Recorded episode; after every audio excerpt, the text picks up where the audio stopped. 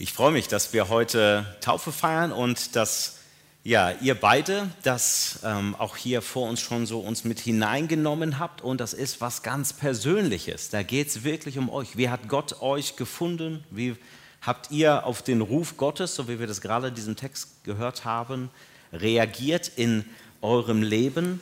Wie hat er ähm, euch da erreicht? Und ich freue mich über das, was ihr erlebt habt mit Gott selbst. Und es ist etwas, was Persönliches, aber es ist nicht nur etwas Persönliches. Heute geht es nicht nur um euch. Es geht um drei Dinge. Es geht um euch, es geht um uns als Gemeinde, es geht darum, dass das, was in der Taufe passiert, etwas mit allen Menschen, die an Jesus Christus glauben, zu tun hat. Und es geht vor allem um Gott selbst, dass er da ist, das, was er getan hat, weil Taufe ist nichts anderes als das, was Gott gemacht hat euch noch einmal zu zeigen, zuzusprechen, es erfahrbar zu machen für euch und euch daran teilhaben zu lassen. Und Paulus spricht von diesem Bekenntnis, sagt, hey, es geht nicht nur um euch, sondern es geht eigentlich um uns alle mit drei ganz einfachen Worten. Leute, die ein bisschen vorausschauen können, die werden auch die Predigtgliederung schon erkennen. Ein Herr, ein Glaube, eine Taufe. Ein Herr, ein Glaube, eine Taufe. Kurze Gedanken dazu.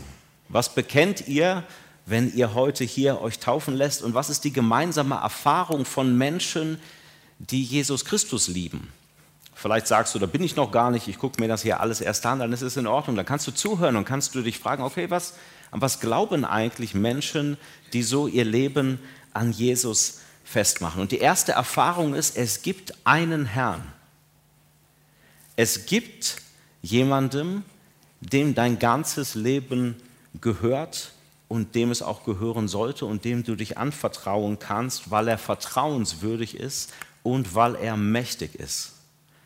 Es gibt einen Gott und wir Christen glauben, er hat diese Welt in das Dasein gerufen, diese Luft, die du gerade atmest, die Menschen, die du gerade äh, vielleicht anschaust, guck nur mich an, aber ja, guck vielleicht später anschaut, aber es gilt auch für den Menschen, den ihr gerade anschaut, ist, kommt von Gott. Die Menschen, die du liebst, die Dinge, über die du dich freust, das Essen, was du hoffentlich heute Morgen schon zu dir genommen hast, den Kaffee, den du vielleicht nachher an der Kaffeebar trinkst, da ist alles, atmet etwas von der Güte Gottes, der uns unser Leben schenkt und der so mächtig ist, dass er das Universum und jeden einzelnen Stern ins Dasein gerufen hat. Und wir Christen glauben, dass dieser Schöpfer, der unser Leben kennt, der auch neues Leben entstehen lässt, etwas, was äh, für ganz viele Menschen, wenn sie ihr irgendwie so ein Baby in der Hand halten, immer noch wie so eine Art Gotteserfahrung ist, wo man merkt, uh, was ist denn das jetzt? Da kommt ja, das habe ich ja nicht gemacht, das ist doch ein Geschenk, das ist doch Gnade. Ich war zwar irgendwie beteiligt, aber so richtig beteiligt auch nicht. Das ist so ein riesiges Geschenk, das ist Glauben, zu spüren, wow, da ist ein Herr, ein Schöpfer dahinter. Die Bibel sagt, würdig bist du, Herr, unser Gott, Ruhm und Ehre zu empfangen und für deine Macht gepriesen zu werden, denn du bist der Schöpfer aller Dinge. Nach deinem Willen wurde alles ins Dasein gerufen und geschaffen. Ein Herr, von dem alles kommt. Der Stuhl, auf dem du gerade sitzt, hat irgendwo seinen Ursprung in dem Willen Gottes, der diese Welt und dein Leben ins Dasein gerufen hat. Wow, der Schöpfer ist der Herr. Und sein Sohn ist der Herr. Dieser Schöpfer, der sich nicht damit abfindet, dass die Menschen auf dieser Erde, wie du und ich, sich entfremden von ihm, nicht in dieser Gnade, nicht in diesem Empfangen leben können. Das ist das, was die Bibel das Trennende nennt. Das ist die Sünde, dass wir in einem Misstrauen leben gegen Gott, nicht mehr mit ihm, sondern manchmal ohne ihn, gegen ihn der sich nicht damit abfindet, sondern der selber durch seinen Sohn Jesus Christus auf diese Erde kommt, der am Kreuz stirbt für all das, was uns trennt von ihm und der wieder diesen Weg frei macht zu Gott selbst. Gott baut uns einen Weg zu sich selber, damit wir nicht an diesem Herrn der Welt vorbeileben müssen, sondern der, dass er mit er uns ganz nahe ist. Der Herr ist Jesus Christus. Paulus meint hier mit diesem Wort, ein Herr meint, es ist Jesus. Das ist der, dem alle Macht gehört. Dem alle Macht gehört und der einmal diese Welt die an vielen Stellen wirklich Schönes und etwas von Gottes Güte widerspiegelt und an vielen Stellen sowas von verdreht ist, sowas von kaputt, sowas von nicht im Lot. Das spüren wir auch, wenn wir diese Welt angucken und auch unser eigenes Leben, dass wir merken, diese Welt braucht auch noch jemanden, nicht nur der sie rettet, sondern der sie heilt, der sie wieder ganz macht. Und die Bibel sagt, dieser jemand ist Jesus Christus. Wenn du dich an Jesus Christus hältst, dann wirst du dabei sein, wie Gott diese Welt heilt und ganz erneuert. Dann bist du mit dem verbunden, mit dem einen Herrn, der die Macht hat, nicht nur diese Welt ins Dasein zu rufen, sondern diese Welt ganz neu zu machen, so wie sie eigentlich immer sein sollte. Und Menschen auf diesen Weg mit hinzunehmen. Wow.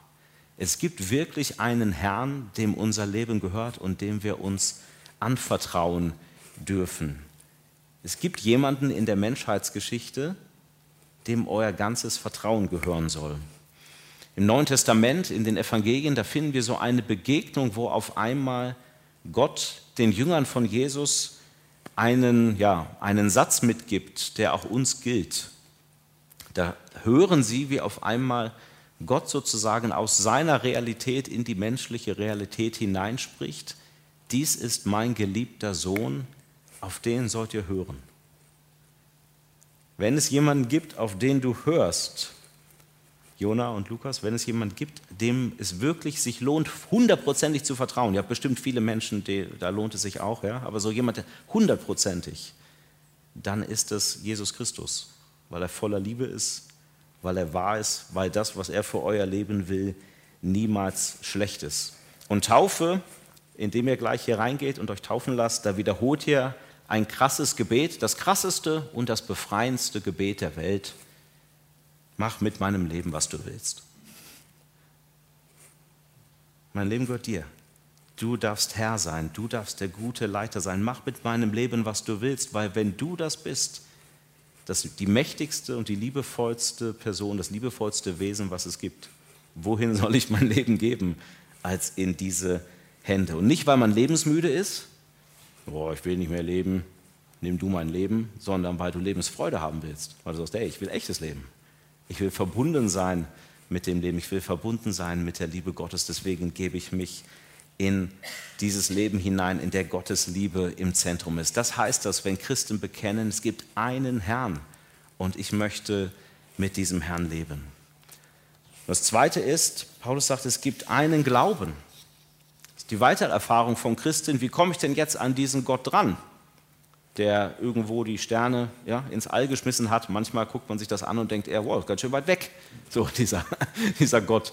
Ganz schön groß, das spüre ich schon, aber was genau, wie wird das persönlich, ja? wie, was hat das mit mir zu tun? Und das ist auch die Verbindung, die Menschen haben, die Christinnen und Christen sind, dass sie sagen, hey, wir kommen in Verbindung zu diesem Gott, zu diesem Herrn, nur durch eine Sache, durch Glaube, durch Vertrauen, dadurch, dass wir sagen, hey, ich will ein tiefes Vertrauen auf Gott setzen. Ich will nicht irgendwie mit Gott in Verbindung treten, sondern will voll Vertrauen zu ihm kommen. Denn Gottes Liebe, all das, was er macht, das soll euer Vertrauen mehren. Das soll euch wieder zurückrufen zu ihm in diese Beziehung. Und das habt ihr gemerkt. Deswegen habt ihr auch darauf reagiert in eurem Leben. Deswegen wächst auch euer Vertrauen, wächst dieses dieser Glaube mehr und mehr, weil man auf einmal mit Gott interagiert. Wir können unser Lebensglück nur finden, wenn wir uns im Vertrauen an den wenden, der sein Leben für uns, sozusagen sein Glück für uns aufs Spiel gesetzt hat am Kreuz. Wir finden die Sicherheit, nach der wir uns sehnen, bei dem Gott, der seine Sicherheit aufgegeben hat für uns am Kreuz. Und indem wir dem vertrauen und sagen, wow, wenn du all das für mich bist, wenn du all das mir geben willst, dann will ich das auch haben. Also es geht nicht in erster Linie darum, was wir tun und was wir leisten. Nicht, ich trage selber meine Schuld. Nicht, ich versuche krampfhaft gut, perfekt und heilig zu sein. Nicht, ich werde mir Gottes Liebe erarbeiten und damit er mich liebt, sondern ich werde vertrauen, dass wenn das stimmt, dass du mir deine Liebe gezeigt hast, dann will ich dieser Liebe vertrauen. Und diese Liebe wird mich verändern. Und das wird mich viel tiefer verändern, als das jemals mein Selbstverbesserungsplan könnte. Paulus drückt das so aus, jetzt hat Gott seine Gerechtigkeit sichtbar werden lassen, also dass Gott sagt, jeder kann mit mir in Verbindung treten, kann wieder in diese normale, liebevolle Beziehung von mir als gerecht bestehen. Es ist eine Gerechtigkeit, deren Grundlage der Glaube an Jesus Christus ist, die allen zugute kommt, die glauben. Das, was Jesus gemacht hat, gilt für alle Menschen, es gilt für dich und mich aber es kommt uns nur zugute. Also es ist wie, als du brauchst irgendwas, um das vom Konto abzuheben. Du brauchst noch eine Karte, die du irgendwie da reinsteckst. Wie fließt jetzt ja, das Geld von A nach B? Wie fließt das, was Gott für dich vorbereitet hat, in dein Leben hinein? Und die Antwort der Bibel ist durch Glauben. Indem du dein Vertrauen auf ihn setzt. Und es ist auch der einzige Weg. Warum? Warum sagt die Bibel, man kann nur zu Gott kommen durch Glauben? Und das ist relativ einfach, weil unser Problem nicht zuerst die Moral ist, sondern das Misstrauen. Wenn unser Problem nur Moral wäre, also du, ihr seid alle nur ein bisschen, äh, bisschen neben der Spur, ihr wisst noch nicht ganz genau, was gut und richtig ist. Ja, dann hätte man zehn Gebote gegeben oder hätte man eine Bergpredigt gehalten und dann ist doch fertig. Aber das scheint nicht unser Problem zu sein. unser Problem ist, dass wir mehr brauchen. Wir haben schon längst die Dinge, von denen wir wissen, die gut und richtig sind. Wir brauchen ein neues Leben, damit wir leben können, was gut und was richtig ist. Ich weiß selber auch, wie ein guter Vater ist. Fragt man meine Kinder. Ich weiß schon, wie man ein liebender Ehemann ist. Aber nur das Wissen darum verändert doch noch nicht mein Leben. Ich mein Problem ist nicht Moral in erster Linie, mein Problem ist mein Misstrauen gegen Gott. Und weil das Misstrauen gegen Gott das Problem ist, ist auch nur Glaube die Lösung. Und was ist das Geschenk Gottes? Gott schenkt dir die Beziehung zu sich selbst.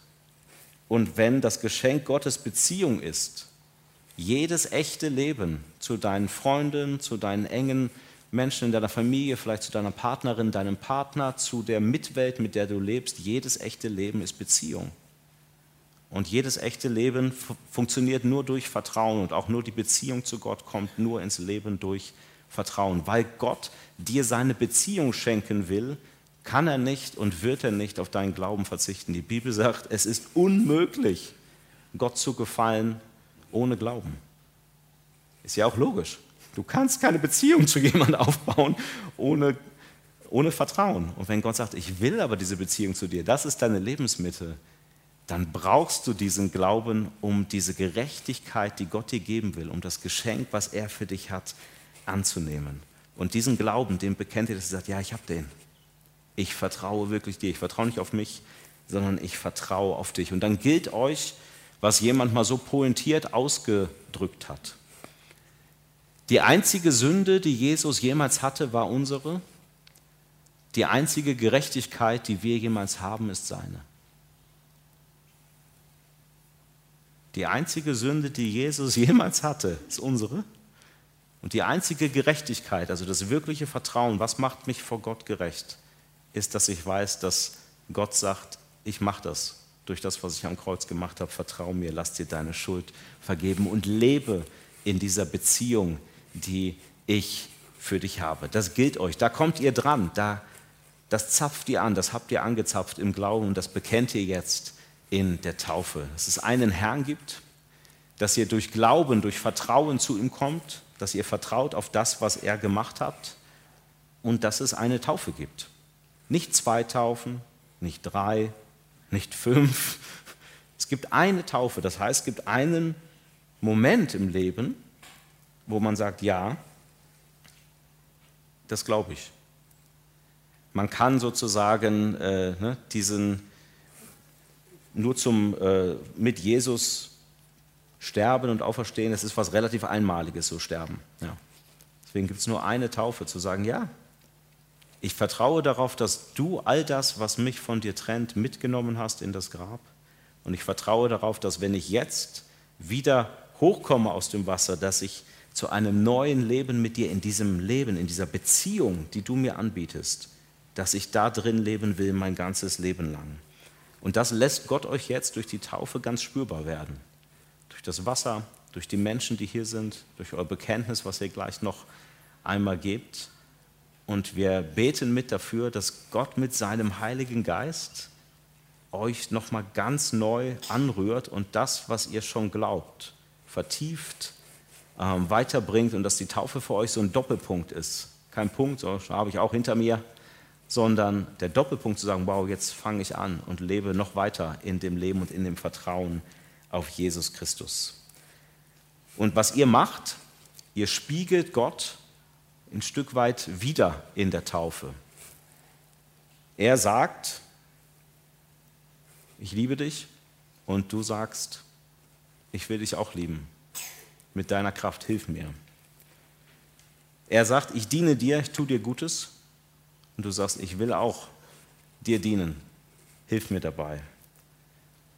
Er sagt, ich will euch beide führen und ihr sagt, ich will dir nachfolgen, solange ich lebe. Amen. Amen.